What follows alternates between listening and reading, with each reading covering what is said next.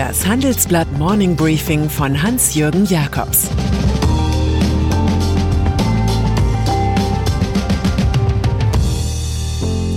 Guten Morgen allerseits. Heute ist Dienstag, der 15. September, und das sind heute unsere Themen. Was Bill Gates wirklich will. Wovon Axel Weber und UBS träumen. Wie Heckler und Koch scheitern. Im Folgenden hören Sie eine kurze werbliche Einspielung. Danach geht es mit dem Morning Briefing weiter. Diese Podcast-Folge wird präsentiert von Ford. Vielleicht ist sogar schon jemand auf dem Weg dorthin. Bei Ford dreht sich gerade alles um das Thema Wirtschaftlichkeit. Während der Gewerbewochen profitieren jetzt Geschäftskunden besonders von Top-Konditionen. Es gibt viel zu entdecken. Mehr unter www.ford.de slash Gewerbewochen. Verschwörungstheorien.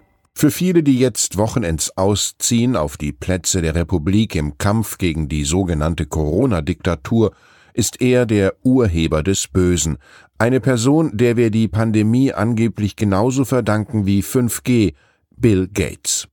Der Mitgründer von Microsoft, einer der reichsten auf der Erde und einer der größten Philanthropen, eignet sich offenbar perfekt als Projektionsfigur für Verschwörungstheoretiker.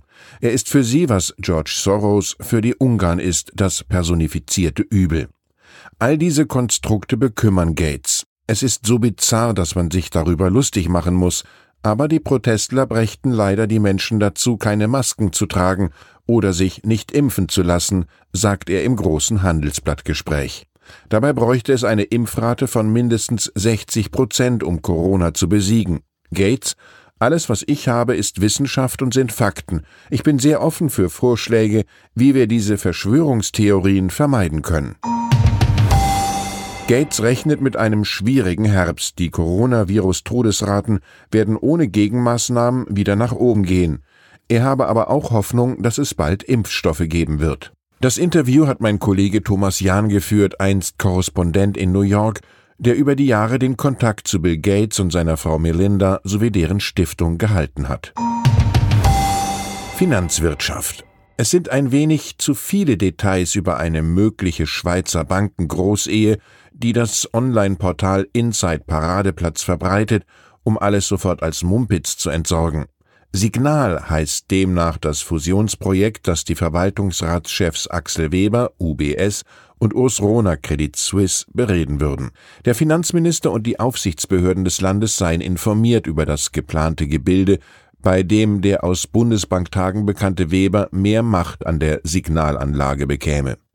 Was wie Logik nach der Melodie der Stunde anmutet, könnten die eidgenössischen Finanzkontrolleure auch als Klumpenrisiko im Falle einer erneuten Finanzkrise betrachten. Zu viel Größe macht jeden Staat erpressbar. Wirecard. Das finanzwirtschaftliche Klumpenrisiko der Deutschen heißt Wirecard. Durch die Gauner AG, die jahrelang politisch unentdeckt erschwindeln konnte, stellt sich posthum die Frage nach dem Reifegrad der hiesigen Ökonomie. Für manche ausländische Investoren ist sie derzeit auch mit Verweis auf Dieselgate knapp über dem Level eines Operettenstaats. Der aktuelle Bankenverbandspräsident Hans-Walter Peters grätscht deshalb ein. Es darf kein Stein auf dem anderen bleiben. Die Hauptverantwortung für die Aschheimer Luftnummern trügen die Wirtschaftsprüfer, die die Bilanzen jedes Jahr absegneten, sagt Peters. Für sie müsse es schärfere Regeln geben. Auch müssten die Aufsichtsbehörden rascher zupacken. Für den Anfang täten ein paar Rücktritte ganz gut, zum Beispiel an der Spitze der BaFin. Immobilien. Vielleicht war Adidas einfach zu dreist. Vielleicht waren auch die allgemeinen Proteste gegen die Weltrekordhalter in der Königsdisziplin Rendite zu groß, nachdem die Franken zu Beginn der Corona-Krise einfach keine Miete mehr für ihre Sportshops zahlten. Jedenfalls zeigt nun ein Sondergutachten des Zentralen Immobilienausschusses ZIA, dass trotz Covid-19 alles normal weiterlief und weiterläuft. Mieter zahlen pünktlich Mieten, Immobilienfinanzierungen werden bedient, Preise brechen nicht ein.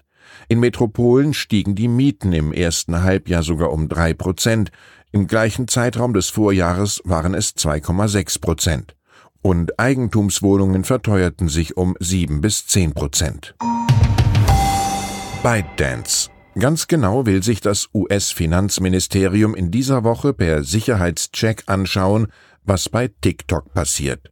ByteDance, chinesischer Eigentümer der populären Videoplattform, hat mit dem Softwarekonzern Oracle von Larry Ellison aus dem kalifornischen Redwood City eine Technologiepartnerschaft vereinbart. Oracle soll dabei die Hoheit über die Daten der US-Nutzer erlangen.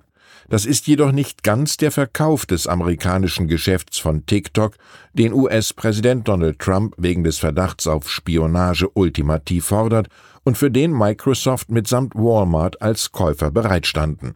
Der Oracle-Deal folgt jedoch dem neuen Kursbuch in Peking. Seit neuestem dürfen in China entwickelte Algorithmen nur mit Genehmigung der Behörden ins Ausland verkauft werden. Wenn sich Trump treu bliebe, müsste er den Oracle-Deal von TikTok mit einem seiner alten Zitate geräuschvoll absagen. Es wird entweder geschlossen oder sie verkaufen es. Falls irgendjemand auch in Deutschland mal auf die Idee kommt, in TikTok ein trojanisches Pferd der natürlich allgegenwärtigen kommunistischen Geheimdienste zu sehen, müsste vor allem FDP-Mann Thomas Sattelberger leiden. Der 71-jährige frühere Telekom-Manager ist nach Beobachtungen des Tagesspiegel der fleißigste, aber wohl auch fast der einzige deutsche Politiker, der sich auf dieser Plattform den jungen Nutzern zeigt. Und zwar beispielsweise mit seinem Golden Retriever in Boxlaune, mit silbernem Astronautenanzug im Bundestag oder sektschlürfend am Starnberger See. Waffengeschäft. Und dann ist da noch Heckler und Koch aus der Neckarstadt Oberndorf, als langjähriger Lieferant von Sturmgewehren an die Bundeswehr eher berüchtigt als beliebt. Die G36 aus der eigenen Produktion erwies sich zeitweise als wenig treffgenau. Nun kommt heraus, dass das Verteidigungsministerium das neue Sturmgewehr der Truppe künftig beim Thüringer Hersteller CG Hänel ordert, der zur Tabasun Holding aus Abu Dhabi gehört. Es geht immerhin um 120.000 neue Waffen im Wert von schätzungsweise über 200 Millionen Euro. Geld, das die hochverschuldete Firma Heckler und Koch gut hätte gebrauchen können.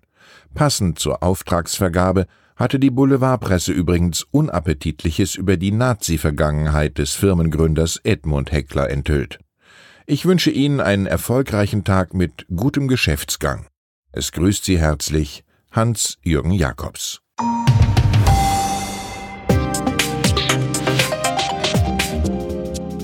17.30 Uhr sprechen wir bei Handelsblatt Today über alle Themen, die die Finanzwelt bewegen. Ein Lebenswerk zu erhalten und seine Werte an künftige Generationen weiterzugeben, ist ein Herzenswunsch vieler Stifter. Entsprechend wichtig ist ein Partner, der weiß, wie man Stiftungsvermögen anlegt und die Sorgen und Hoffnungen, die Stifter bewegen, kennt. Dieses und andere Themen präsentiert von unserem Initiativpartner, der Hypo Vereinsbank Private Banking.